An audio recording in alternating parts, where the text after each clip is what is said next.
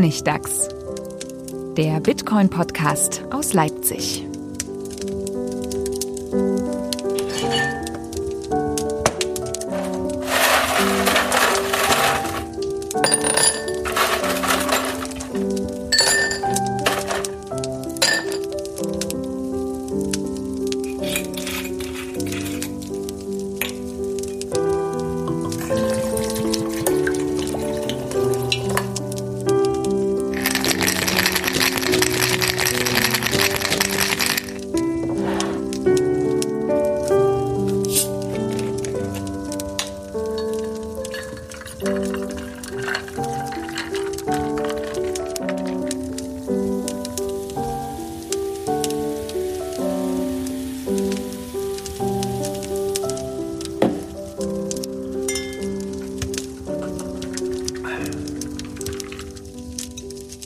Willkommen zum Honigtags, Folge 56 in bewährt guter Tradition Anfang Oktober äh, in anderer Audioqualität, denn der Hackers-Kongress Parallel Nipoldis in Prag findet wieder statt und traditionell haben wir uns dafür Gäste eingeladen und sind fast live vor Ort. Hallo Jeff, fangen wir erstmal da an. Du bist wieder dabei. Hallo, ja, schön, dass ich wieder dabei sein kann, dass wir uns äh, während des Hackers-Kongresses wieder treffen.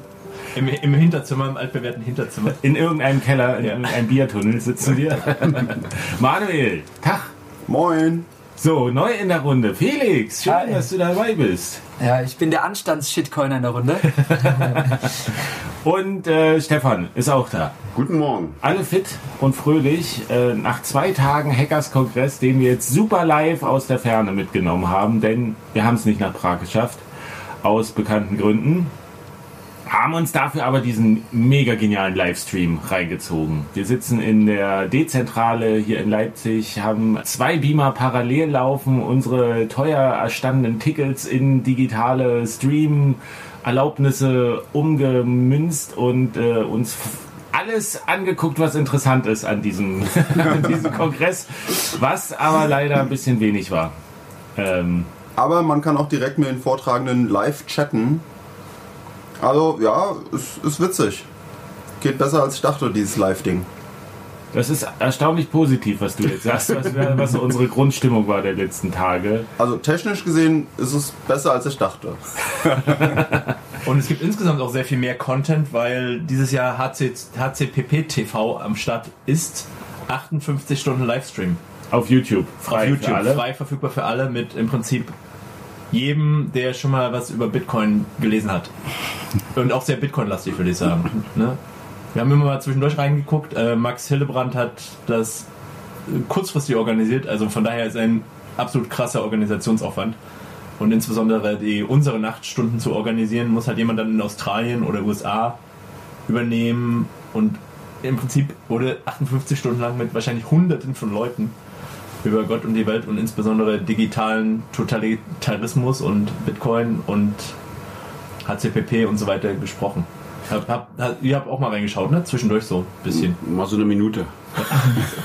ja, wenn man, nicht, wenn man nicht drin ist, dann ist es schwer da reinzukommen in diese Gespräche so ein bisschen. Aber nochmal ganz kurz, wer HCPP, äh, wer das nicht weiß oder die zwei Folgen aus den vorherigen Jahren nicht gehört hat, es gibt in Prag ein einen interessanten Hackerspace, wo auch Kunstkollektiv mit drin ist und äh, der nennt sich Parallel Parallelnipolis. Parallelnipolis, genau so. ja. Parallelgesellschaft, da sitzt auch das Institute of Crypto Anarchy und da ist normalerweise dieser Kongress, wo alles nur mit Bitcoin bezahlt werden kann, wo man hinfährt und dann drei Tage lang abtaucht in einem schwarzen Haus äh, mit angeschlossenem Theater, mit vollen Seelen, wo man diskutiert, gute Vorträge hat, äh, feiert, isst, alles. Und wo die Leute auch schon vor Corona Masken getragen haben. Schwarze. Ja. Der Trend hat sich ein bisschen umgekehrt. Ja, das stimmt, ja. Die, die vorher Masken getragen haben, die tragen jetzt aus Protest keine Masken. Trendsetter. Oh nein. Trendsetter. Auf jeden Fall, wir waren die letzten zwei Jahre da und es, war, es hat uns immer begeistert. Aber ich möchte behaupten, es lag auch daran, weil wir vor Ort waren. Ähm, und das ist so dieses Jahr ein bisschen zu kurz gekommen. Also man kann den Organisatoren keinen Vorwurf machen. Es ist mehr Aufwand, den sie haben, das Ganze auch noch live zu streamen. Bei gleichzeitig einbrechenden Einnahmen, weil weniger Tickets verkauft wurden. Dafür haben sie es, glaube ich, ganz gut gemacht, aber so richtig vom Hocker gehauen hat mich das Programm nicht. Ja, ich glaube, man kann einfach keine Parallelgesellschaft nur im Cyberspace aufbauen. Aber ist nicht das die Parallelgesellschaft? Das Cyberspace? Ja, wie sich vielleicht dieses Wochenende zeigt, halt nicht nur. Man braucht auch den Meat Space. Man muss auch den Meat Space claimen und äh, ein Erlebnis schaffen. Aber es waren ja tatsächlich auch Leute vor Ort. Man sieht ja, es gibt Publikum, es klatschen augenscheinlich Leute vor Ort. 40 Leute gefühlt. Also man, man hört Leute klatschen. Aber nicht viele. Ich habe auch ein paar gesehen. Aber nur von hinten. Und im, im Paper Hub oder so. In diesem. Also das haben wir ein bisschen, glaube ich, nicht so ein bisschen vernachlässigt auch. Es gibt ja auch, das fand ich auch ganz cool, es gibt ja auch wie, wie immer da, aber diesmal eben auch online ganz viele Workshops. Also ganz viele kleine, in so einem kleinen Raum sozusagen, wo dann auch Sachen gebastelt werden, wo Leute dann hier äh, ihre eigenen Hardware-Wallets basteln und, und versuchen irgendwie Lightning äh, anonym zu benutzen und alle möglichen Sachen machen. Und das ist ziemlich cool. Das haben wir uns jetzt nicht so angeguckt. Das ist, glaube ich, schon recht wertvoll, nehme ich an, wenn man, wenn man irgendwie Lust hat auf sowas, so, so Basteleien und so. Da war wirklich alles, von privat Firefox benutzen zu Lightning Automaten bauen, deine eigene Hardware Wallet bauen. Also das war, glaube ich, schon sehr praktisch orientiert für die Leute, die da waren. Ja, wo wir zum Beispiel reingeschaut auf dem, haben auf dem Track war Decentralize Yourself von Trevin Keith, Das war ganz cool. wo es ein bisschen darum ging, wie man sich selbst in, in der echten Welt und auch in der virtuellen Welt dezentralisiert und verschiedene Punkte setzt ähm, in, im, in der Interaktion mit Staaten und Behörden und Firmen und so weiter. Ne? Ja, ich kann mich überhaupt nicht erinnern. War ich da im Raum? Vielleicht hast du geschlafen. Ja, da ging es zum Beispiel darum, er hat auch eine Aufstellung gemacht, wo man am besten ein, äh, ein Business gründet. Vanuatu, Ah, weißt du? ja, Vanuatu. ja, ja. Nee, das war wirklich interessant. Und er selber ist halt ähm, Filipino, hat damit nur automatisches Visum in 35 Ländern statt die für EU-Bürger, wie viel sind das? 180? Äh, Das, das halte ich immer noch für eine falsche Zahl. Ich habe irgendwo neulich gelesen, dass das irgendwie, also die EU-Sachen sind, sind führend, glaube ich, sind irgendwie 190 Länder oder irgend sowas. Und, aber ich glaube, der schlechteste Pass war auch nur, 100 hatte auch 135 oder so. Also es war irgendwie auch sehr viel. Also ich glaube, so einen riesen Unterschied gab es da gar nicht. Aber es war bemerkenswert, weil er wirklich überall auf der Welt schon mal gelebt hat. ja, und Äh, sich auch mit allen Behörden auf der Welt schon angelegt hat, weil er eben immer ein Visum braucht oder eine Aufenthaltserlaubnis oder eine Permanent Residence Ja. plus Business. Ähm, also ein, ein hat viel erlebt und manchmal wäre er wahrscheinlich auch froh gewesen, wenn er das nicht erlebt hätte, weil es, weil es einfach sehr viel Kopfzerbrechen gekostet hat und auch Geld. Na, das sind so die, fand ich, die, die wertvollen Talks, die man sehen kann, wo es darum geht, wenn die Leute aus ihrer eigenen Erfahrung berichten oder über ihre eigenen Projekte. Aber es gab so ein paar Talks, die waren einfach, die waren einfach ganz komisch. Also der, der Reinfall für mich von dem, von dem ganzen Wochenende, also ist, heute ist noch der letzte Tag, den, den Sonntag gucken wir uns noch an, aber war am Freitag dieses äh, Interpreting COVID-19 Health Data. Also wo es wirklich, äh, war das schon verschwörungstheoretisch? Ich weiß nicht, das war sehr merkwürdig. Da war eine schwarze Bühne, da saßen Leute in schwarzen Gestalten, Leute, die man eigentlich auch von der fachlichen Aber da war Kompetenz doch Tobias. Devi Kaiser. Leute mit sehr skurrilen Spitznamen. Also warum Defi jetzt bei Covid, äh, wo da der Zusammenhang ist oder warum man das... äh, Ja, Der gut. heißt halt so, das ist sein Name. Hm. Devi. The Brand. Und Peter Todd saß mit the brand. im, äh, Publi äh, auf der Bühne und hat merkwürdig geredet und agiert. So, das waren... Also äh, für mich war das irgendwie das, der Tiefpunkt. Echt? Den fand ich gar nicht so. Also Inhaltlich. wir haben ihn nicht, nicht so genau angeguckt, diesen Talk. Also ich zumindest habe nicht so viel davon mitgekriegt. Aber ich, mir war halt klar, dass das äh, Twitter ist halt so bekannt als so ein Covid äh. Ja. Ähm, und deswegen, aber das, das fand ich, aber ich fand, das war eigentlich relativ gut gemacht. Aber ich finde, es gab halt auch sehr viele Talks, die einfach nicht funktioniert haben. Einfach irgendwie technisch so, wo die Leute dann nach einer halben Stunde gemerkt haben, oh, man sollte ja eigentlich die Folien gesehen haben. Ach, deswegen haben wir, habt ihr alle nichts verstanden. Okay, so. Und, oder irgendjemand, nee, mein absoluter Lowlight, mein absoluter Lowpoint fand ich war hier Frank Rieger und wie heißt sie? Äh, das war so. Christiane. Wir haben ein Buch geschrieben auf Deutsch. Wir lesen es auf Englisch vor. Absolut monoton. Ähm, und mit schlechten Mikros. Und äh, Mit so, schlechter Bandbreite. und mit schlechter Bandbreite und ab und zu fällt, das, fällt der Ton aus. Ja, in das, das war so völlig un In Berlin gibt es halt keine Bandbreite. Ja? Das ist richtig. Also das war tech- technisch der Tiefpunkt, genauso wie dieses nach einer halben Stunde fragt jemand nach, hast du eigentlich Slides? Also der Talk geht 45 Jesus. Minuten und nach einer halben Stunde. Und es war ein anspruchsvolles Thema. Es ging darum, wie man die Kreditkarteninfrastruktur, die bestehende von Mastercard nutzen kann, um Bitcoin-Transaktionen auszuführen. Upgraden. Wie eine Kreditkarte bauen, die diese Terminals nutzt, ohne dass sie rausgeschmissen wird und Kreditkartenbetrug gleich stattfindet. Also er hat mit sehr viel Abkürzung agiert und war wunderschön weich gezeichnet, sein Gesicht. Man konnte, ihn, man konnte ihn sich schon angucken, aber irgendwann nach einer halben Stunde kam die Frage, ob er nicht Slides hat und dann Aber ich würde dann trotzdem eine Lanze brechen, das ist ja jetzt eine rein technische Kritik, was die Umsetzung angeht, die, die Art Ja. der Präsentation. Weil dieses Buch von, von Frank Rieger und Christiane Hütter, Gefährliche Menschen heißt das, ähm, ist quasi so ein Multiple Choice, wie hieß es auf Deutsch, Abenteuer, Geschichte, ähm, Ja. Science-Fiction-Roman, Choose Your Own Adventure mäßig, also im Prinzip so, ein, so fast schon so ein Pen and Paper Dungeons and Dragons Buch, was auch nur auf Deutsch erschienen ist, deswegen hat es vielleicht auch bei Englisch nicht so gut funktioniert. Äh, auf der Website steht ein Cypher Hope Punk Polyplot.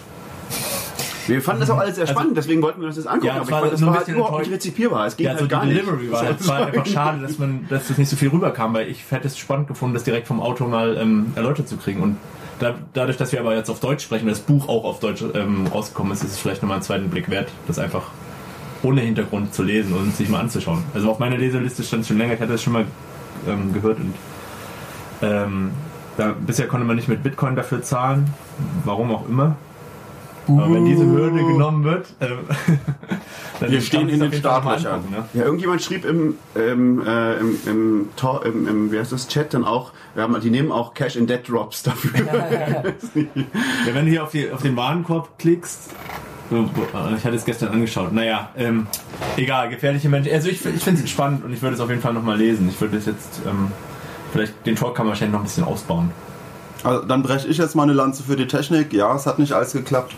Aber das war das erste Jahr und dann gleich in so einem Umfang alles live mit Chat und allem. Das, das ist schon eine krasse Hausnummer, die man so kurzfristig stemmen muss. Das meiste wäre wahrscheinlich besser gegangen, wenn man es einmal vorher mal kurz getestet hätte. Also es kam mir so vor, dass die Vortragenden das noch nie vorher gemacht hatten. War echt bei drei von vier Talks. Äh, wo muss ich jetzt klicken? Okay, ich drücke jetzt mal Refresh. Weg war er. Nee, irgendjemand hat auch gefragt, wie, der, der, irgendjemand hat auch wirklich gesagt so, äh, da haben sie ihm gesagt, ja, du musst deinen Browser refreshen. Wie, Browser? Was, wie, wie kann man den refreshen? Was soll das heißen? das, war auch so, das war einer aus der etwas älteren Cypherpunk-Generation. Ja, aber ich glaube, also ich, ich vermute, dass sie vielleicht darauf gesetzt haben, bis zum letzten Punkt, dass die Leute live kommen vor Ort. Ja. Und dann, wenn die Leute so eine Woche vorher sagen oder drei Tage vorher sagen, du, ich komme doch nicht, mir ist das zu heiß. Und du musst dann auf digital umsteigen. Also ich glaube zum Beispiel diese Buchpräsentation in echt wäre viel interessanter gewesen irgendwie. Also das hätte man schön interaktiv halt auch mit Publikum. Aber so Du kannst auch viel besser den Vibe des Raumes aufgreifen und dann auf, besser auf die Passagen eingehen und so. ja, genau. Witze einbauen, die man vorher beim, beim am Kaffeetisch gehört hat oder so. Ja, oder eine Reaktion vom Publikum, wenn du so nur in deine Kamera redest Ja. und du merkst gar nicht, habe ich die Leute schon verloren, nicken die so weg, gucken die auf ihr Smartphone oder äh, hängen die an meinen Ich Lippen? meine, wenn man Frank Rieger vom CCC kennt, da merkt man die Interaktion. Ja? Bei Security Nightmares, da siehst du ja, dass das super witzig sein kann. Das, Der hat auch letztes Jahr einen sehr guten Vortrag über Safes. Es ging un- unter anderem um, um Safes und Tresore äh, Mhm. gehalten. Der war super besucht.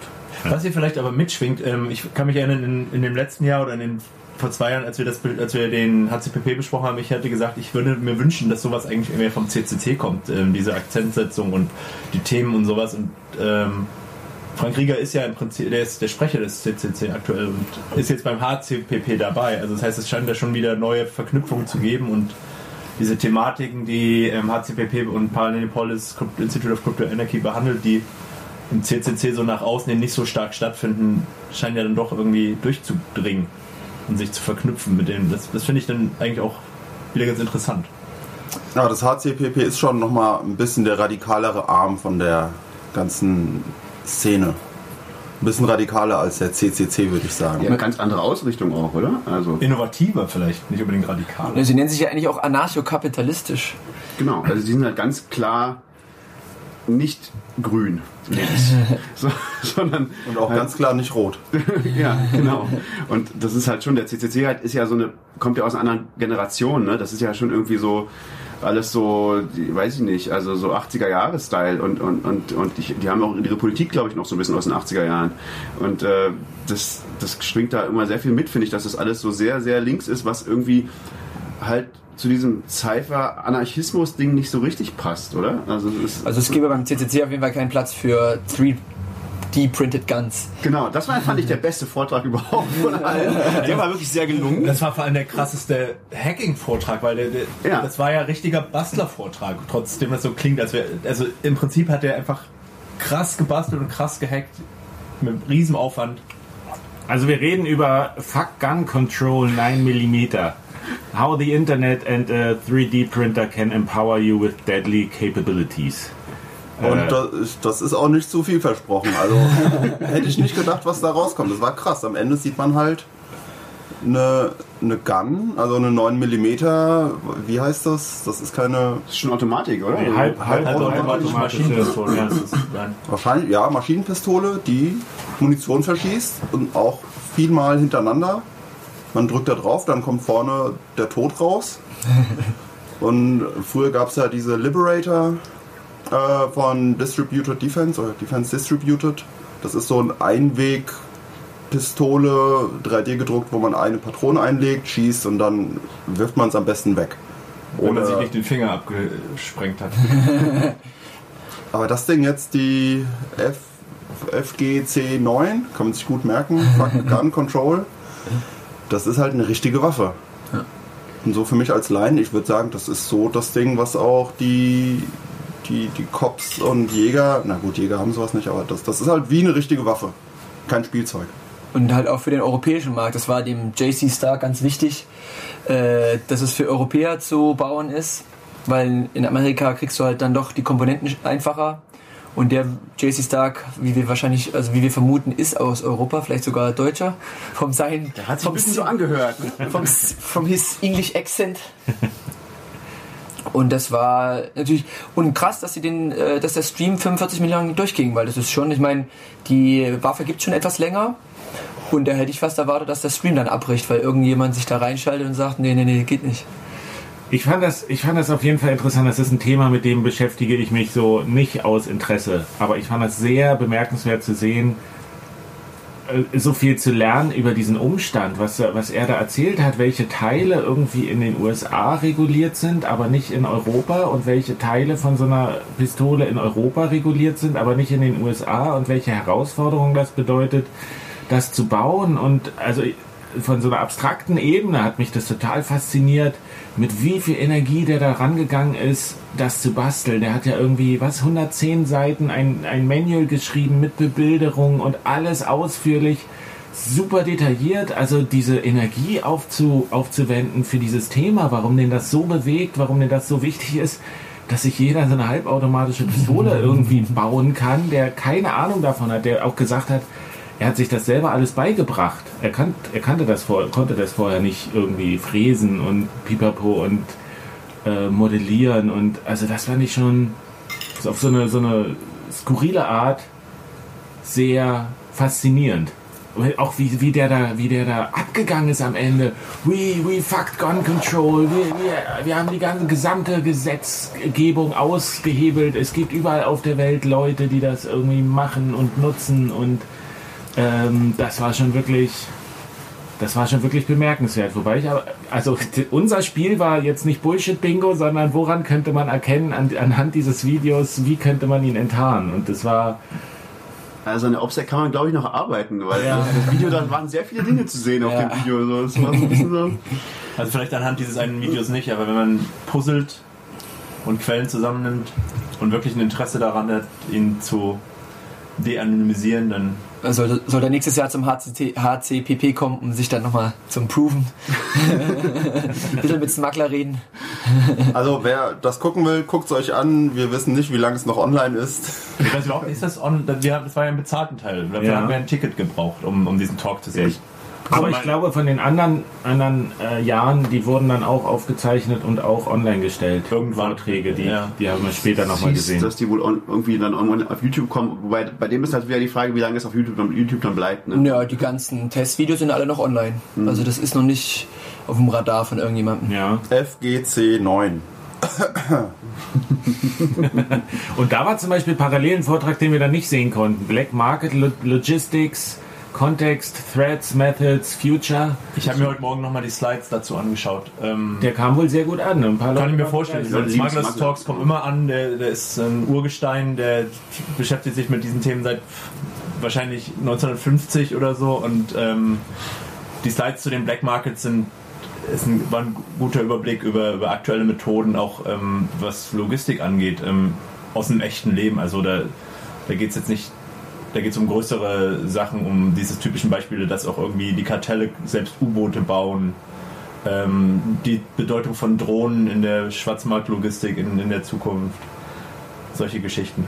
Also interessant jetzt nicht nur, um das nochmal zu sagen, nicht nur für Leute, die da einsteigen wollen, sondern auch für alle, die das vielleicht nachverfolgen Ja, das, so wie ich das überblickt habe, kann man, das ist nicht sowas, wo man ohne weiteres einsteigt, weil das ist schon hochprofessionell und ähm, kommt, kommt sozusagen mit Jay Stark zusammen, der, der gesagt hat, er hat sich zwei Jahre mit diesem Thema beschäftigt, um jetzt dieses 110-seitige Manual, äh, Manual da zu basteln.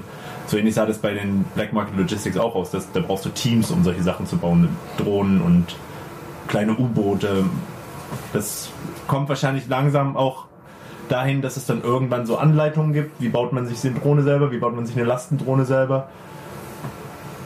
Ähm, aber das, das findet jetzt in einem anderen, in einem Kontext statt, der ich glaube nicht so, nicht so für den Heimgebrauch gedacht. um es mal vorsichtig zu formulieren.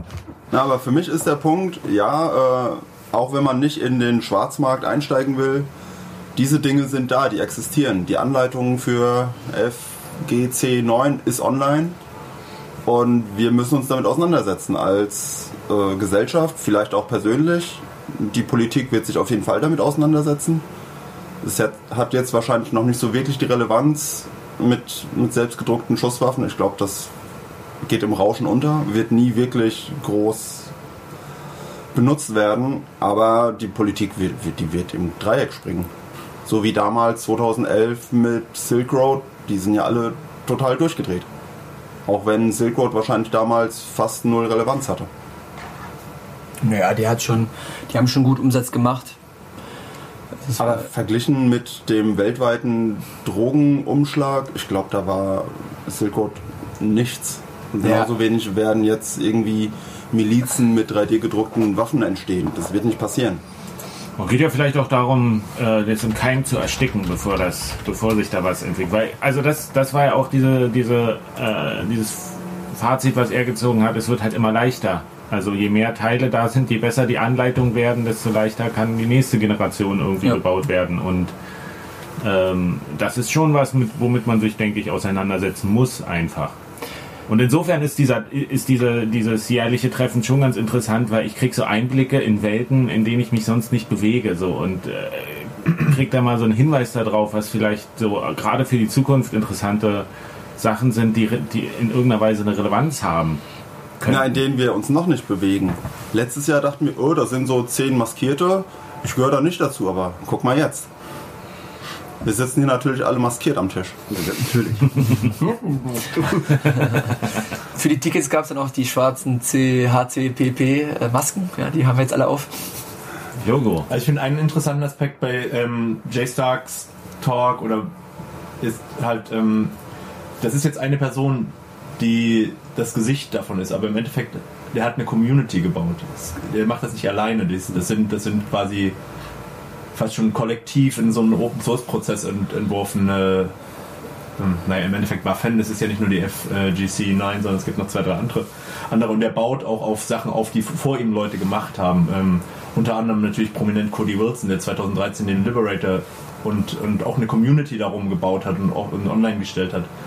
Ähm, von daher, also ich finde, diesen- das, und das ist nur ein Beispiel, wo, wo so eine, meine, positiv formuliert, ist es vielleicht eine Art Demokratisierung, so wie diese, es ist ein Open Source Prozess im Endeffekt, der, der bestimmte Sachen, die vorher nur einzelnen Menschen ähm, äh, zugänglich waren, viel mehr Menschen zugänglich gemacht worden sind und das passiert halt in allen Bereichen. In, in ich meine natürlich Bitcoin, Geld, da passiert es, aber eben auch in diesen anderen Bereichen, die vielleicht ein bisschen umstrittener sind oder vielleicht ist auch, sind Waffen auch gar nicht viel umstrittener als Geld. Ja, wie weit kommt ein Open Source Projekt, vielleicht international anonym, bei richtig krassen Gegenwind von politischer Seite? Wie weit kommt das? Mal gucken. Auf jeden Fall spannend zuzugucken. Ja, du hast ja auch gesagt, dass, dass dich das schon begeistert hat, jetzt unabhängig vom Thema, mit welcher, mit welcher Akribie und was, was der technisch irgendwie sich beigebracht hat und so, oder? Das, das ist das Witzige. Also der hat super viel quasi geflucht und geschrien, so war äußerst enthusiastisch. Aber technisch ist es schon echt, da, da kann man sich mal hinsetzen und gucken, ah, okay, das ist interessant, nicht schlecht, ja, krass. Also so als Bastler, wenn ich auf Waffen stehen würde, würde ich mich vielleicht da, da dran setzen. Also gut, es ist jetzt nicht so, man setzt sich da dran und hat dann nach zwei Tagen eine Waffe. Das ist wahrscheinlich auch wieder ein Prozess, da braucht man ein halbes Jahr, bis man fertig ist, keine Ahnung. Aber das, das ist schon eine Community, die echt was technisch auf die Beine gestellt hat. Ja, Unabhängig davon, dass es halt eine, eine tödliche Waffe ist. Ja, ich fand es auch äh, überhaupt interessant zu sehen, dass das so komplex ist. Dass es, dass es, wie, wie kompliziert so eine Waffe ist. Also, dass das ja wirklich aus x Teilen besteht und die, die jede einzelne musst du irgendwie komplex herstellen und dann gibt's da, äh, erfinden die da so neue Prozesse oder machen Prozesse, die, die, die kannte ich überhaupt nicht, ja. Dieses, dass man irgendwie so mit Metall, mit, mit Elektrolyten abbauen kann, um dann irgendwie da so eine, wie, wie hieß das da? Die- die- Das, das Rifling, das ist der, dieses, dieses Drehen der Kugel vorne Drall. sozusagen. den, der, der, der, es gibt der Kugel dann den Drall, ich weiß gerade, Drall heißt also es, im, genau. Lauf quasi, den, ja. Und zu machen, also total abgefahren. Also es ist ja schon wirklich eine hochkomplexe Geschichte, so äh, krasses Engineering. Das Ding ist halt, wenn man da irgendwas falsch macht, dann sprengt man sich halt die Hand weg. Auch nicht so toll. Stimmt. Okay, von den Waffen noch zu einem anderen, anderen Thema. Am, am ersten Abend gab es eine Filmpremiere.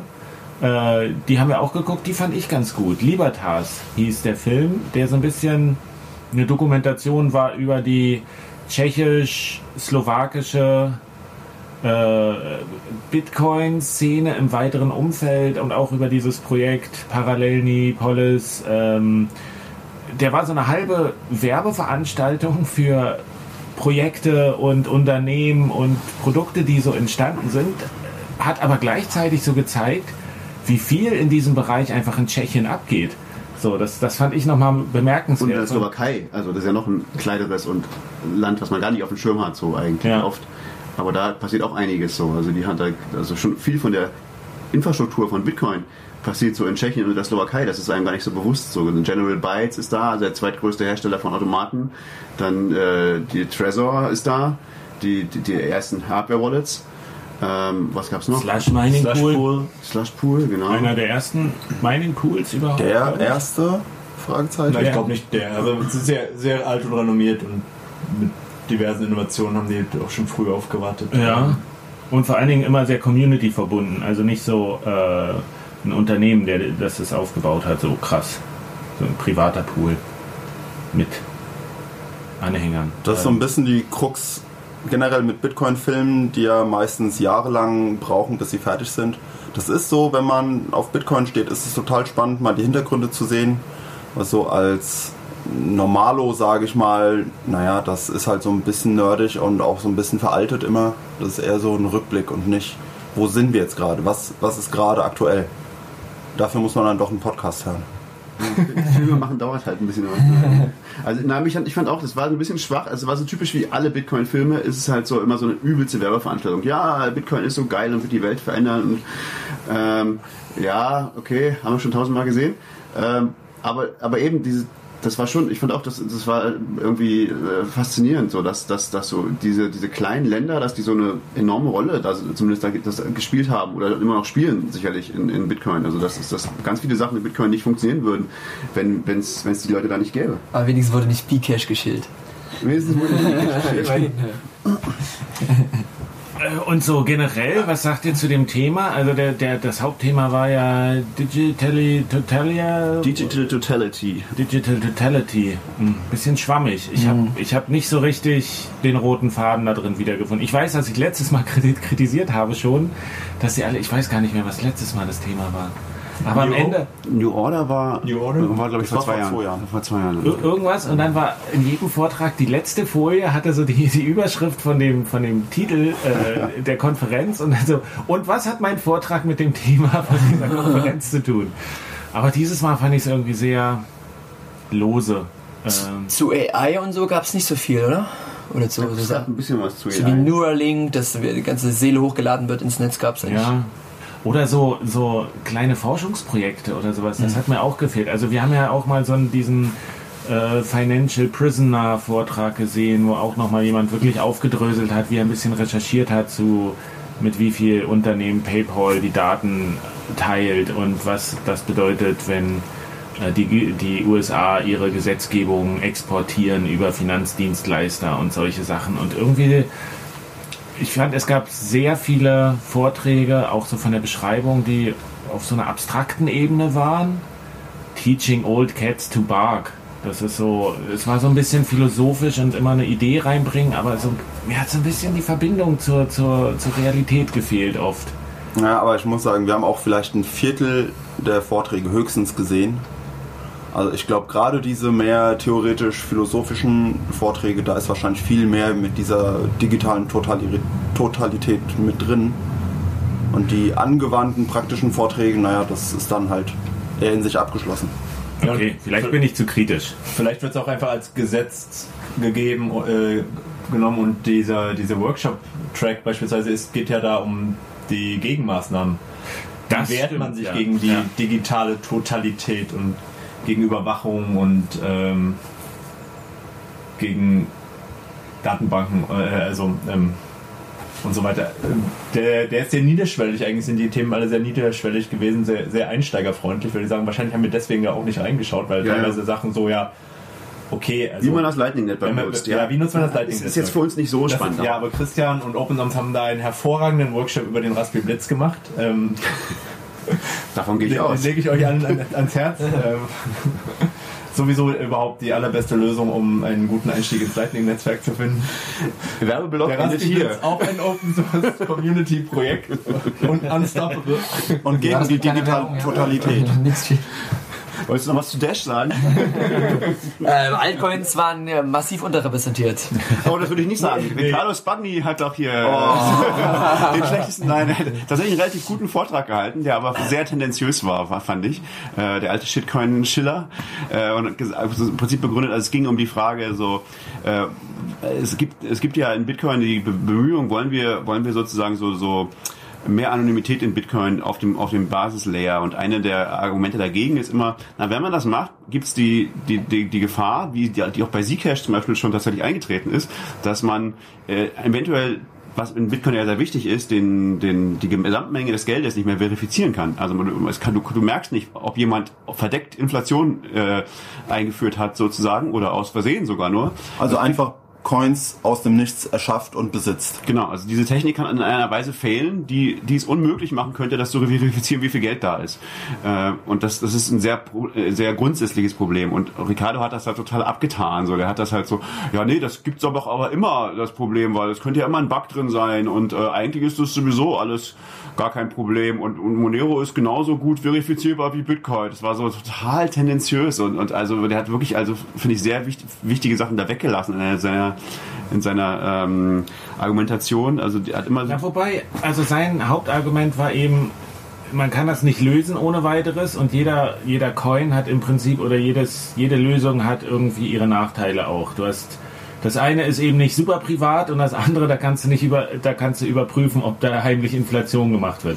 Ich meine, wenn da, wenn da am Ende rauskommt, äh, wenn seine Aussage ist, kauft unseren, unseren Coin, dann, dann finde ich es schwierig. Hat er jetzt so explizit nicht gesagt. Er hat halt gesagt, du musst halt gucken für deine Situation, welches, welches Set passt für dich irgendwie Ja. aus, aus Vor- und Nachteilen. So, ich, deine Kritik ist total berechtigt, Stefan, aber er hat das noch ein bisschen, ich finde, er hat das jetzt nicht so krass verkauft irgendwie. Er hat das, er hat es vielleicht ein bisschen runtergespielt, dass man sagt, es gibt ja Leute, die benutzen vielleicht Monero tagtäglich oder sowas, die sind sich dessen nicht bewusst irgendwie, die wissen nicht um diesen Nachteil der verdeckten Inflation oder so. Aber wenn es eben Leute gibt, die extrem auf Privatsphäre angewiesen sind und du kannst dann, du kaufst dir dann halt dieses Problem der verdeckten Inflation mit ein, naja, dann ist es halt so. Da haben wir noch keine bessere Lösung. Ja, nee, er hat eigentlich argumentiert, okay, anonyme Währungen haben das prinzipielle Problem, dass man nicht die Menge überprüfen kann. Aber Bitcoin hat ja auch ganz andere Probleme, deswegen ist es gar nicht so schlimm. Und na, im Prinzip hat er gesagt so, aber das Problem ist ja bei Bitcoin eigentlich das gleiche, weil es könnte ja ein Bug da sein und den könnte, hätte noch niemand bemerkt und dann, äh, was machen wir denn dann? Dann wäre es ja auch scheiße, wenn jetzt, aber das ist das ist ja überhaupt nicht so. Also das ist genau, der Punkt ist ja, dass man bei Bitcoin das sehr schnell bemerken würde, da, dass, dass plötzlich mehr Geld da ist. Das, das wird ja von tausenden Leuten sozusagen ständig überprüft. Und das, natürlich könnte es jetzt passieren, ganz theoretisch, dass jemand einen Zero-Day-Exploit irgendwie findet und äh, ganz viele Bitcoins an irgendwen verkauft, aber, aber, aber so weit würde der gar nicht kommen. Also das, das, das würde nicht, das ist eben der Punkt, dass, das, dass, dass bei Bitcoin da alle Leute drauf achten. Dass, dass, äh, natürlich wäre es, ganz schrecklich, wenn man so einen Bug überhaupt finden würde, aber der Punkt ist, bei Bitcoin würdest du ihn sofort finden. Äh, in der Sekunde, wo es passiert. Und nicht erst irgendwie, wie er so äh, sozusagen dargestellt hat, naja, was, wenn jetzt schon jemand die Bitcoins verkauft hat? Wem nehmen wir sie denn dann weg? Und mh, das würde nicht funktionieren. Äh, das läuft so nicht. Also natürlich kann es irgendwie einen Bitcoin, einen, einen Split vom Netzwerk oder sowas geben. Es kann auch Bitcoin schlimme Bugs geben. Aber das ist halt ein ganz spezieller Bug, den es bei Bitcoin so nicht geben kann. Und das hat er halt, finde ich, intellektuell nicht, nicht ehrlich runter, also äh, begründet, sondern hat halt so getan, als wenn das eigentlich sowieso das Problem ist genau das gleiche wie bei Bitcoin auch, bei Monero. Und das, das stimmt einfach so nicht, finde Und ich. das, das weiß er auch. Der ist Genau. schlau genug, der weiß genau, wie das Ganze aussieht. Also bei mir hat er echt massiv Punkte verloren. Das war so. Er und Peter Todd, das war echt enttäuschend für mich. Also beiden. Monero auch bald Shitcoin. Ist klar, schon. Ja, sag doch mal, Felix, was war so dein Highlight oder was hast du mitgenommen von der ganzen Veranstaltung, von den Sachen, die du gesehen hast? du warst ja noch nicht beim HCPP direkt vor Ort, oder? Äh, ich gehe erst hin, wenn ich die Tickets in Dash kaufen kann. Na, ich war schon vor zwei Jahren im Parallelipolis selber vor Ort. Hab mit dem Adrian da geredet, der so einen RFID-Chip in der Hand hatte. Der war leider nicht als Vorgebender, da geht es ja auch ein bisschen um Transhumanismus, das hätte, hätte perfekt gepasst. Ja, als ich da war, war es halt so ein bisschen buggy, ja. Ich bin da hin, die Automaten haben nicht funktioniert. Äh, und dann haben sie mir einen Kaffee so umsonst gegeben, weil du kannst ja vor Ort nicht mit Kronen zahlen. Und ja, ich fand, ich fand Ju- Julia Turianski ganz gut, ähm, auch mal als Frau, die da mitmacht. Ähm, das war ganz nett. Was hatten die gemacht? Ähm, äh, the Machine Controllers. Also es ging ja auch so ein bisschen um, wie strukturieren wir unsere Gesellschaft. Sie hat ja auch so als, sie kommt ja auch aus der Anarch anarchistischen Szene und macht jetzt aber so ein bisschen, hat jetzt die Gottpill genommen, geht jetzt wieder in die Kirche zu sagen. Da geht es auch dieses um, sagen, ähm, ähm, sagen, wie gründe ich jetzt sagen eine Familie äh, als Anarchistin sozusagen. Also sie macht auch viel so Homesteading und so und da halt wirklich dezentral leben. Deswegen finde ich diese Perspektive gerade, wo du viele junge Männer hast, die irgendwie ledig irgendwie um die Welt jetten, finde ich halt ein bisschen geerdeter Lebensentwurf. Das finde ich ganz gut. Weil äh, die, ganz, die ganzen Bitcoin-Herz müssen ja auch irgendwann mal Kinder kriegen. So, kann es ja nicht sein, dass die ganzen Fiat, Fiat-Schiller äh, sich fortpflanzen, dann müssen ja auch die Bitcoiner die nächste Generation aber aufzüchten, ja. Ja, aber das ist in der Tat so ein bisschen ein Problem, was du meinst, das sind halt alles irgendwie ähm, weiße ledige Männer, die um die Welt jetten und sich Ja. dann über die abstrakten Probleme des Anarchismus unterhalten. Und sobald du irgendwie so Familien da reinkriegst, sind halt, gibt's halt ganz andere Probleme. Ja, genau. Und, und Julia scheint sich ja schon so ein bisschen mit der Thematik zu beschäftigen. Wie übertrage ich das sozusagen in ein etwas gesetzteres Umfeld, wo ich nicht einfach am nächsten Tag ins Flugzeug steigen kann und das Land wechsle, wenn es irgendwie, wenn mein Vermieter mit mir sprechen will. Ganz genau, ja. Äh, Sie hat ja ein bisschen crazy Claim gemacht, ja, wir brauchen Demokratie abschaffen, nur noch einen gut, gut, gütigen König sozusagen. der Game of Thrones Fork der Gesellschaft. Aber diesen Punkt finde ich auch interessant, so diese, diese Perspektive, die ist schon, die ist schon eigentlich sehr eng, die da gepflegt wird, weil was du eben gesagt hast, Jeff, mit den Familien, ich weiß, das war mal vor Jahren, da gab es in Schweden gab so ein, so ein, so ein Festival, wo Bitcoin eine große Rolle gespielt haben, wo die das, aber die haben das so schön gemacht, die haben das schön designt, die haben Künstler dazu geholt, Musiker, das war wie so ein Farmers Market und mit Programm und so, wo ich so dachte, ja, das ist, das ist so, diese Perspektive habe ich nie wieder irgendwo gesehen. Das war dieses eine Festival in Schweden. Ähm, aber ansonsten ist ja Bitcoin ist schon in so mega Nerd-Kreisen eigentlich immer noch nur, was ein Problem ist, wie ich finde. Und aber das ist ja der ganze Kongress, der ist ja noch mal in einem noch in einer krasseren Nerd-Ecke irgendwo verortet. Ja, dafür fand ich, laufen im HCPP deutlich diversere Menschen rum als sonst in Hackspaces oder in, in Stammtischen. Ja.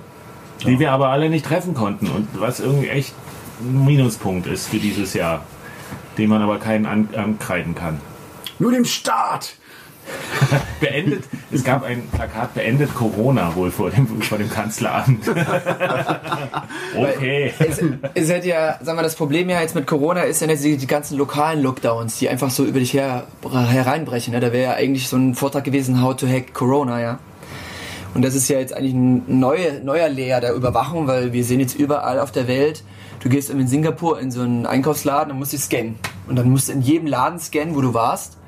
Und da gab es relativ wenig, obwohl ja Corona jetzt so sechs Monate alt ist und die. Das wäre wirklich ein gutes Thema gewesen, so die, die Rise of the Überwachungsstaat oder so. Ja, genau. Gab es bestimmt irgendwas, oder? Ich glaube, Nee, also eigentlich gab es ja nur den einen Corona-Vortrag, aber äh, hätte es doch geil machen. Corona-Hacking, Hacking Corona oder halt dieses, diese ganze Überwachungswelle, die jetzt auf, über uns reinbricht, die eigentlich von vielen wahrscheinlich sowieso gewollt ist.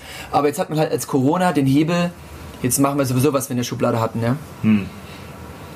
Tagesaktualität, vielleicht ist das der Punkt. So ein bisschen die Tagesaktualität im Programm war nicht so gegeben. Parallelgesellschaft halt, andere Probleme.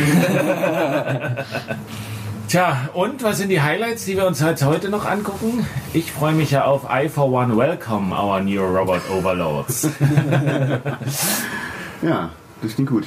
Und es gibt natürlich, natürlich wieder der erste Vortrag, wie immer, ist von Max.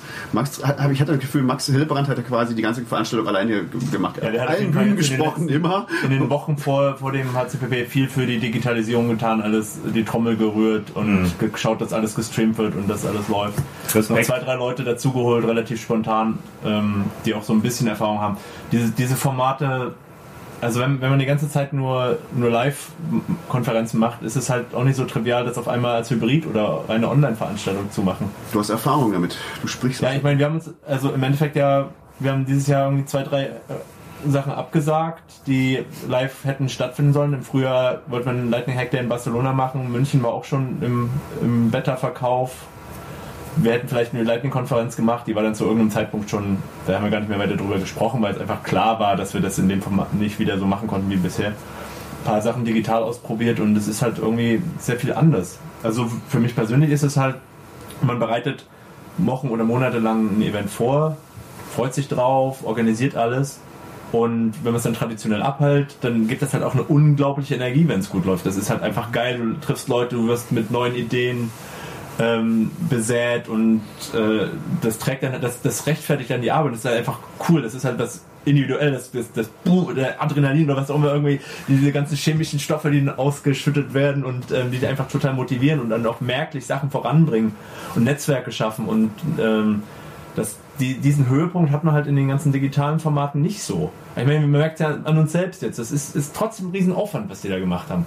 Aber alle sind so ein bisschen, also die, die jetzt hier sitzen, so, hm, ja, hm, ja, Ja, war jetzt nicht so kann man- Und das wäre einfach mit dieser persönlichen Komponente anders gewesen, weil dann hätten wir gesagt, ja, aber wir haben dann die Leute getroffen, die haben wir äh, ewig nicht gesehen. Oder hast du gesehen, was der da für einen lustigen Chip hat ähm, oder oder diese diese Nebengespräche, die dann stattfinden und einfach diese auch Gemeinschaft oder diese gelebte Parallelgesellschaft zumindest für ein Wochenende, wo einfach einem gezeigt hat, was einfach sein könnte, wo man sich neue Sachen vorstellen kann. Und Das das fehlt dann halt alles. Und deswegen finde ich das also deswegen ist es schon krass, das überhaupt auf die Beine gestellt zu haben und dann dieses Hybridformat zu fahren. Ähm, ich hätte es auch verstanden, wenn sie gesagt haben, nee, sorry, ist einfach, wir lassen es. Also dann nächstes Jahr einfach illegal im Laster mit rüberfahren. Komm mal, was wolle. Dahin ist ja hoffentlich anders. Aber nee, ich, ich finde auch, dass das, das ist jetzt ein bisschen ungerecht sozusagen, dass wir jetzt so ein bisschen enttäuscht alle wirken darüber, weil die letzten Jahre, wenn ich mich zurück, zurückerinnere, fand ich eigentlich auch ganz oft, dass ganz viele Vorträge jetzt nicht so der Hit waren. Und ich hab, du hast aber dann einfach auch gesagt so, ja, zu den, jetzt gehe ich da einfach nicht hin zu dem Vortrag, weil ich kann ja mit jemand anders quatschen oder mir irgendwas Spannendes angucken oder einfach hier lecker Knödel essen gehen, ja. Und das, das, Hast du aber auch jetzt gemacht. hier waren wir auch Knödel essen, aber erst nachdem die Vorträge zu Ende waren.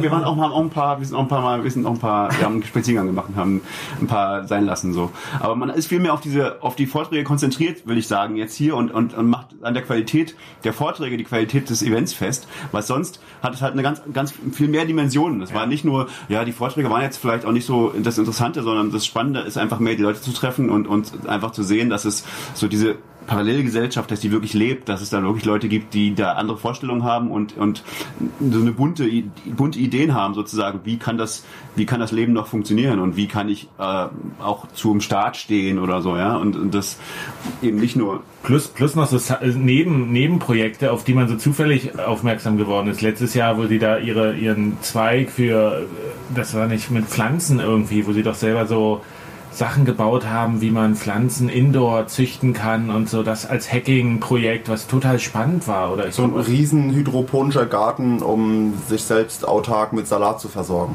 Ja. Das war schon spannend. Also für sowas wäre man da nicht hingefahren, aber man ist da und sieht das auch noch und kriegt so Inspiration für viele Sachen. Und Du hast halt auch, glaube ich, noch ein paar andere Talks dann dabei, die so ein bisschen crazy sind, die nur mit Interaktion funktionieren. Also letztes Jahr war ja der eine da, der so gesagt hat, wenn wir Zeitreisen machen und dann brauchst du Bitcoin und wie speicherst du den privaten Schlüssel im Kopf ab, dass du wertvoll bist für die Zukunft. Das war so, das war so weird und das hat aber so gut funktioniert, weil der so eine, weil der so eine Beziehung zum Publikum war. Der, weil die alle im Publikum so, hä, was, wie? Und dann ist er da drauf eingegangen und hatte so eine Begeisterung und sowas funktioniert halt digital nicht.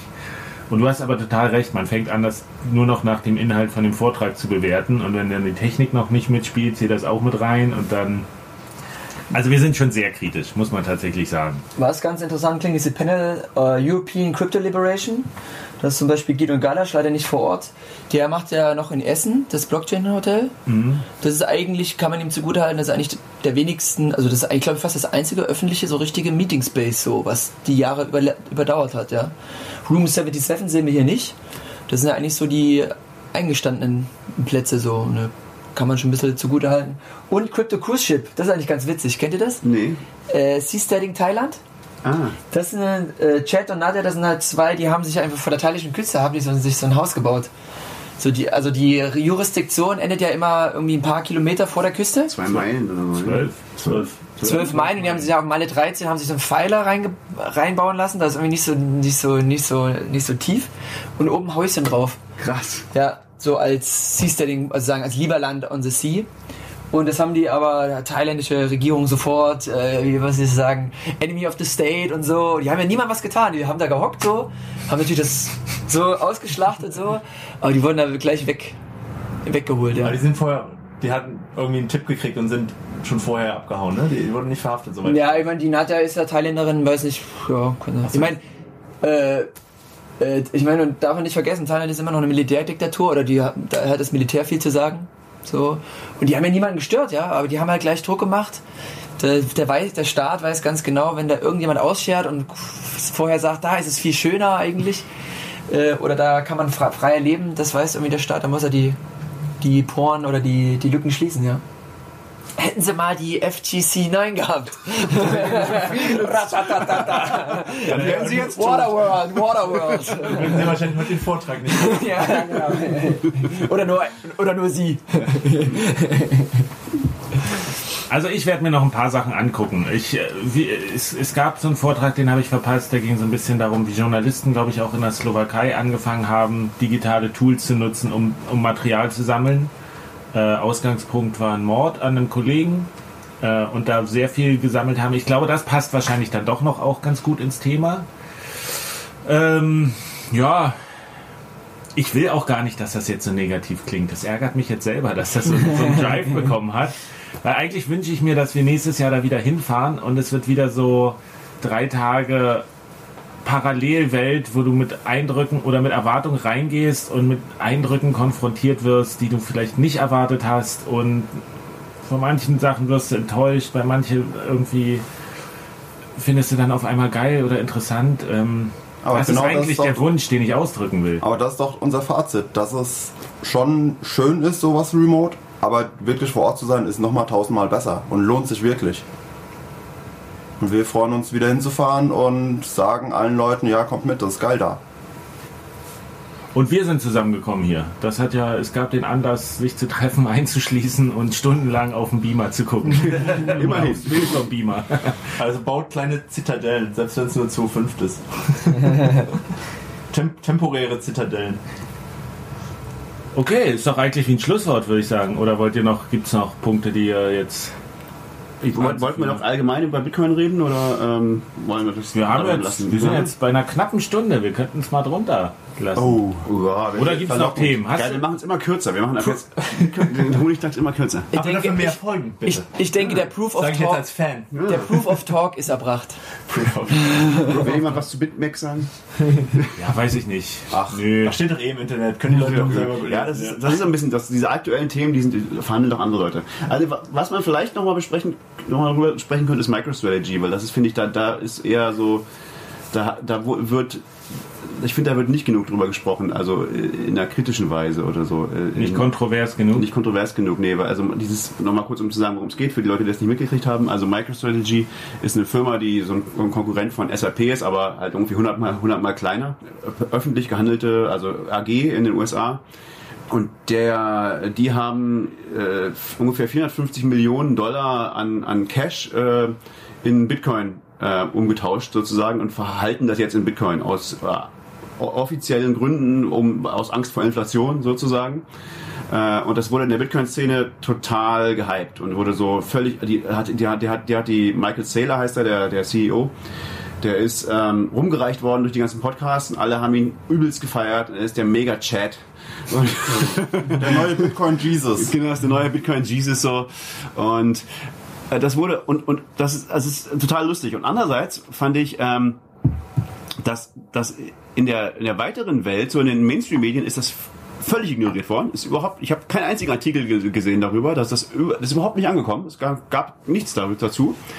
Äh, und dann habe ich nur einmal, so eine Woche, so ein, zwei Wochen später, einen Thread von jemandem gesehen, so aus diesem, ich weiß gar nicht, wo, der, wo, wo das herkommt. Äh, Es schien mir so ein Anlagetyp zu sein, so klassische Anlage-Style.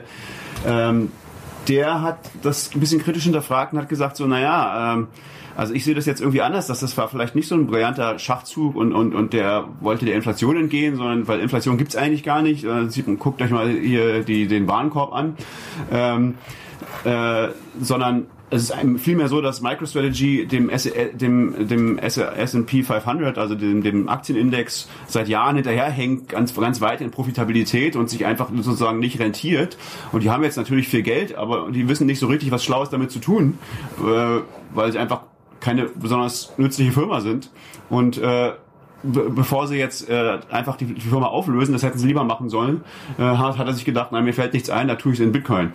Aber das ist jetzt eigentlich nichts, was man feiern sollte. ähm, und das, das fand ich einen ganz, ganz spannenden anderen Ansatz sozusagen. Also das war auch, der der, der war auch äh, ein bisschen fragwürdig, weil der hat zum Beispiel einfach so diesen, diesen Warenkorb als Inflationsmaß einfach äh, hingenommen, einfach so wieder nicht kritisch hinterfragt, weil das ist ja, was, was der, der Michael Taylor schon sagte, naja, das, äh, dieser Warenkorb, den, den, der, der misst ja Inflation auf eine sehr politisch gewollte Weise. Der misst ja was sehr Spezifisches und, und er sagt, das ist nicht das, was ihn interessiert als Unternehmer, sondern äh, muss sich eher angucken, wie, wie ist denn Inflation bei Assets, also bei Dingen, in die in Dinge, in die man noch investieren kann als Firma. Und da meint er, das fand ich auch sehr krass. Die Aussagen, die er immer so macht, sind eher so, na, die, die, dieses Jahr haben wir 30% Inflation in den klassischen, Ass- in den typischen Assets, in die wir investieren. Und das fand ich schon eine sehr krasse Aussage, so. Aber das wird halt in, in der Bitcoin-Community alles so völlig übernommen, also überhaupt nicht hinterfragt und in der, in der weiteren Welt überhaupt nicht diskutiert. Und ich fände es ganz spannend, da mal irgendwie äh, nochmal ein bisschen kritischer drüber zu sprechen, über diese Story. Ja, zumindest äh, da, dass sich, sich das vor Augen zu führen, dass man, dass man das immer noch mal anders sehen kann. Also wirklich, dieser Bitcoin-Space ist sehr schnell immer Meinungen zu festigen, die dann bestehen und die dann so durchgereicht werden. So äh, kollektive Wahrheitsfindung. Und dann, was, was man dann hat, das hat man. Aber das ist genau der Punkt, den du sagst, dass man da eigentlich immer noch mal eine Frage stellen muss, ob das wirklich so ist. Ich, ich weiß genauso, also ich verstehe auch nicht, warum alle so feiern, dass das, dass das jetzt so dass, dass die so viel Bitcoins gekauft haben. Klar, das ist irgendwie unique auf eine gewisse Art und Weise, aber ich sehe da auch keinen Trend. So, ich, als ich mich angefangen habe mit Bitcoin zu beschäftigen 2014, dachte ich, Amazon muss, muss in den nächsten Monaten müssen die da einsteigen. Alle Zeichen deuten darauf hin. Das ist unausweichlich, ja.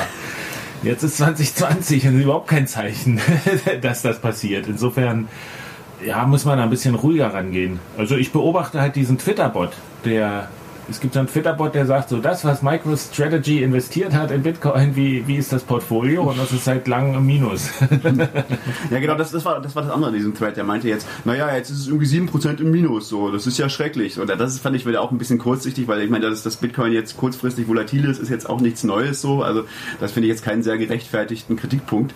Ähm, Wie, wie schwer ist denn die Firma? Wie viel Gesamtassets hat die denn? Weiß das jemand? das ist quasi alle ihre, also die, die, Sind die jetzt quasi 90% des Firmenwerts ist in Bitcoin oder wie ist das? Ne, der Rücklagen. Der Cash-Reserve. äh, quasi alle Rücklagen sind in, in, in Bitcoin. Also alle, alle Cash. Wir haben ja nochmal nachgekauft, glaube ich sogar. Ja, das Ja. war jetzt die zweite Runde. Erst hatten sie 250 Millionen, haben sie nochmal quasi nachgekauft.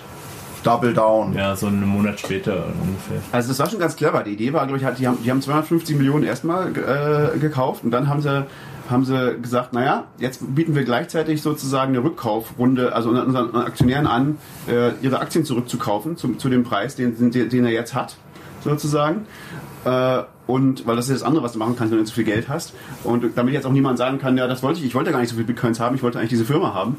Und das, das wurde halt nicht viel genutzt. Da wurden dann halt nur irgendwie 60 Millionen oder so äh, wieder zurückgekauft. Äh, und dann haben wir gesagt, naja, jetzt haben wir immer noch, immer noch, weiß ich nicht, 170 Millionen übrig. Die hauen wir jetzt auch in Bitcoin rein, sozusagen. Jetzt machen wir all in.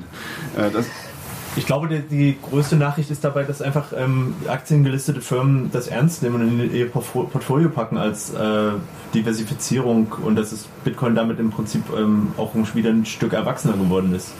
Firmen ist schon weit. Ja, in der Firma, also es- ich meine, es gibt dann ja immer mal so Meldungen von kleineren Firmen, da sind jetzt immer, da sind dann nur drei Millionen oder sowas, ja, also Aber lächerlich. ist Overstock nicht, nicht, nicht public? Ist Overstock Overstock, ja, das wahrscheinlich, Weil die, das die haben das doch schon vor zehn Jahren gemacht. Nee. Ja. Also, Aber das ist so, die, ähm, die in- institutionellen Anleger kommen halt so peu à peu und nicht jeder macht da jetzt so ein Geschrei drum, wie, äh, oder äh, schlachtet das publicity-mäßig so aus wie MicroStrategy. Na, oder anders. Es sind eher die kleinen, vielleicht ein bisschen unbedeutenderen, sowas wie Venezuela und, äh, keine Ahnung, afrikanische Länder. Oder was? Kasachstan hattest du gesagt, will jetzt groß ins Mining-Business Ja, einsteigen? irgendwie Diese 800 Millionen Fonds für Mining. die anfangen, sich mehr dafür damit auseinanderzusetzen oder das als Möglichkeit zu sehen. Aber vielleicht ist es auch nur so dieser Hail Mary Pass. Aber es gab ja einen Bitcoin-Rekord, äh, 63 Tage über 10.000 Dollar. Das war. Oh, it's over 10.000. So, ah ja, over ich weiß nicht, alles 10.000. ist. It's, it's, it's over 9000. Nee, aber das ist ja die Sache, wo geht's, sagen wir mal, in Dollarpreislich hin, ja? Das ist, da geht's wieder runter. Gibt ja viele, die halt sagen, ja, wenn er nochmal dampft, dann gehe ich all in. Werden sie nicht machen, aber ähm, weil zum Beispiel ich persönlich rechne schon so mit ein bisschen Pi mal Daumen Stock to Flow, also dass es jetzt so langsam Richtung 20.000 geht.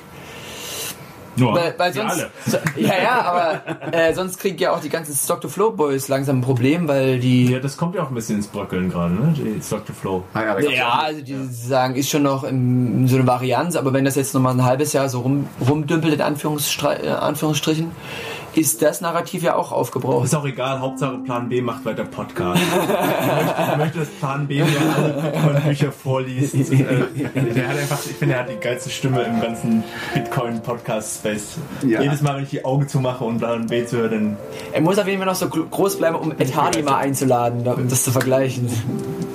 Du meinst Tom Hardy. Ah, Tom Hardy. Okay, Ja, also Plan B ist der, Plan B ist der Tom Hardy des Bitcoin Space. Mit den Ed Hardy-Shirts. Gut, haben wir das jetzt auch noch geklärt. Ansonsten würde ich sagen, was haben wir jetzt noch? Eine Stunde, bis es, dreiviertel Stunde, bis es losgeht. Kann man noch was Kaffee holen. Kleines Frühstück und dann, und dann der dritte Tag. Noch ein paar Aufkleber in Leipzig Analysenstrafen. Für das Bitcoin Awareness Game. Bitcoin, äh, heißt es so? Bitcoin Awareness Game? Ist das Ja. das? Kannst du, ja, wie, wie, wie findet man das? Einfach Das googeln? Bitcoin Awareness Game. Äh, ähm, Das findet man in unseren Shownotes. Ja, ja, Google genau. Shownotes. Telegram, Twitter würde ich sagen. Ist es eigentlich ein Aufruf zu irgendwas Illegalem? Nee, wir rufen zu nichts Illegalem auf. Wenn man Wir informieren nur Nee, Sachen. wir laufen mit T-Shirts durch die Stadt, wo De Bitcoin draufsteht. dezentrales Marketing. wir empfehlen weder, sich seine eigene Schusswaffe zu bauen, noch Aufkleber irgendwo drauf zu kleben, wo sie nicht hingehören. Und dann publikumswirksam Fotos davon zu machen. Und dafür äh, in Satoshis bezahlt werden. Über, über einen Twitter-Bot. So, ihr habt alles gehört, was ihr wissen müsst. Bleibt brav. Man sollte sich auch nicht die Aufkleber im Fulmo-Shop bestellen. Auf shop.fulmo.org. Piep! Oder an anderen geeigneten Stellen. Sollte man alles das nächste Mal drüber nachdenken, ob wir Herrn Jeff noch einladen. Der ist Ich glaube auch, der wird ein bisschen zu chillig hier. Ah, diese Anarchisten. Ich warte, ich warte auf Jeff Coin. Nächstes Mal gibt's ihn. So, das war's äh, mit unserer Fernbetrachtung äh, von Prag, für Prag aus Leipzig. Macht's gut und verschlüsselt eure Backups. Sasa Manus. Dziękuję wam, dziękuję wam. Ahoi. Bis nächstes Jahr in Prag.